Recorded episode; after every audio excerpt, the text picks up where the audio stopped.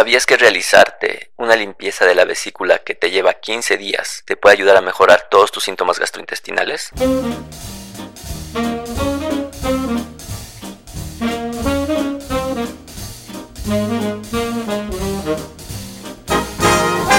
Bienvenidos al podcast de Esmi Gastro. Soy el doctor Norberto Chávez, gastroenterólogo y hepatólogo. Gracias por escuchar esta nueva emisión. En cada capítulo encontrarán respuestas reales a sus dudas en salud digestiva. Bienvenidos. No, evidentemente no, es falso. Pues bien, en esta ocasión nos han mandado algunas recomendaciones y más bien nos preguntan sobre la seguridad de la limpieza de la vesícula. Me mandaron la, entre comillas, receta de lo que hay que hacer y bueno, es un tema un poco complejo no les recomiendo que lo busquen porque les va a entrar la duda, pero bueno, si les entra la duda, mejor escuchen todo el podcast y luego buscan algo. Bien, pues bueno, se trata de durante aproximadamente 15 días estar tomando una serie de jugos y algunas sales de magnesio y algunas cosas así, o sea, es decir, algunos minerales que en teoría tienen como objetivo reducir la densidad de los cálculos biliares y luego ya el día que teorías en la limpieza les dan jugo con un montón de aceite y vinagre para que expulsen las, las famosas piedritas en la vesícula.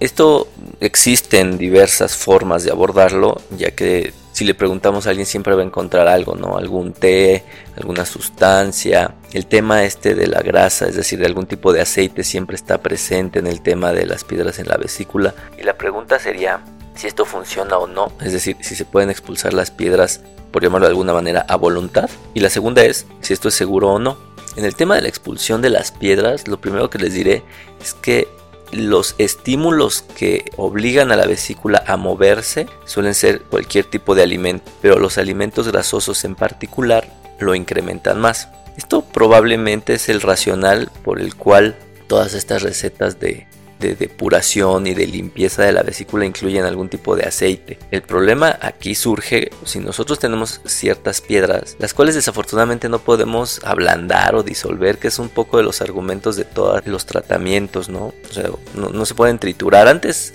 por ahí de 1980 existía una máquina que trituraba piedritas en la vesícula que se dejó de utilizar porque pues finalmente la cirugía terminó siendo mucho más efectiva. Pero bueno, el problema de querer expulsar o de estimular el expulsar una piedra es que se puede quedar atorada en su trayecto desde la salida de la vesícula hasta el intestino delgado. Estas son las vías biliares. Y el problema que pueden ocasionar es grave, porque pasamos de tener solo piedras en la vesícula a piedras en alguna de las partes de las vías biliares que pueden ocasionar cuadros de ictericia, es decir, ponernos todos todos amarillos, dolor intenso e infecciones, lo cual se llama colangitis y puede ser grave y en algunos casos mortal. Es decir, me imagino, por ejemplo, un paciente entre los 50 y 60 años que ya la vesícula ha dado problemas, que se quiere tomar esto y que efectivamente al consumir grandes cantidades de grasa expulsa o intenta expulsar una piedra y no es que expulse una piedra, sencillamente se está contrayendo más la vesícula, se le quede atorada y le dé colangitis, es decir, se infecta las vías biliares, ese paciente su vida corre riesgo.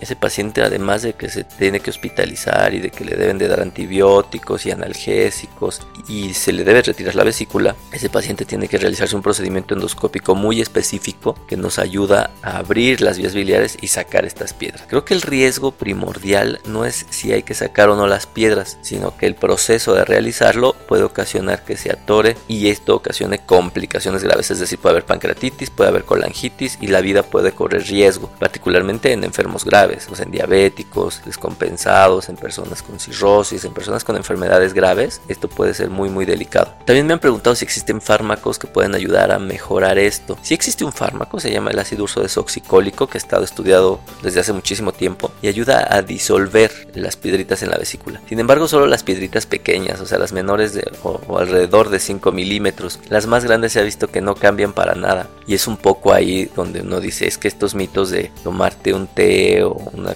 cosa de estas te puede ayudar, pues la verdad es que no. No dudaría que algunos de estas potenciales curas si hagan que expulses los cálculos. Pero insisto, yo prefiero tener un cálculo en la vesícula y me lo operen a atorado en las vías biliares y entonces sí se me complica todo absolutamente. Ahora, la gente también se preocupa a veces de más, es decir, la probabilidad de tener piedras en la vesícula sin síntomas es muy alta. Cuando digo sin síntomas me refiero a los síntomas clásicos de cólico biliar, que es un dolor en la parte superior derecha del abdomen por debajo de la costilla, que se puede irradiar hacia atrás hacia la espalda, que obviamente se desencadena por alimentos copiosos o grasosos y se acompaña de náusea y vómito. Tienen ese síntoma y tienen piedras en la vesícula, es muy probable que requieran retirarle la vesícula, ya que esto les va a dar problemas en algún momento. Pero conozco gente que tiene reflujo, que tiene intestino irritable, que tiene gases y piensa que retirándoles la vesícula van a mejorar. Y la sorpresa es que se quedan sin vesícula, se avientan una cirugía y se siguen sintiendo mal. Así que si ustedes no tienen ni un solo síntoma y por algún motivo les hicieron un ultrasonido y tienen piedritas en la vesícula, no hay que retirarles ni tocarles su vesícula, déjensela en paz. Si tienen síntomas gastrointestinales diversos, como los que comenté de reflujo, de intestino irritable, etcétera, pues es probable que requieran otro tratamiento. Hay veces que es necesario que los evalúe muy bien un gastroenterólogo, no un cirujano, porque evidentemente el cirujano siempre los va a operar, para que mm, valoremos si estos síntomas realmente tienen relación con la vesícula o no. Si no guardan relación, nuevamente, quédense con su vesícula en paz. Y finalmente, si ya tuvieron síntomas como los que comentamos, clásicos de colecistitis aguda o de cólico biliar, y ya saben que tienen piedras en la vesícula, tarde o temprano hay que retirar esa vesícula. Si el paciente está muy delicado, es bueno que acudan con un gastroenterólogo para que veamos qué medidas se pueden tomar para evitar su agudización, pero si el paciente se encuentra en condiciones de poder realizar una cirugía sería lo más conveniente. Creo que lo menos conveniente es tomar remedios naturales que los lleven a la presencia de complicaciones que previamente no tenían. Espero que hayas disfrutado esta emisión. Te invito a seguirme en mis redes sociales, Twitter, Facebook, Instagram, Stitcher, Spotify, YouTube, en donde me encontrarás como Es mi gastro y descubre más información que te será de utilidad. Nos escuchamos en la siguiente edición.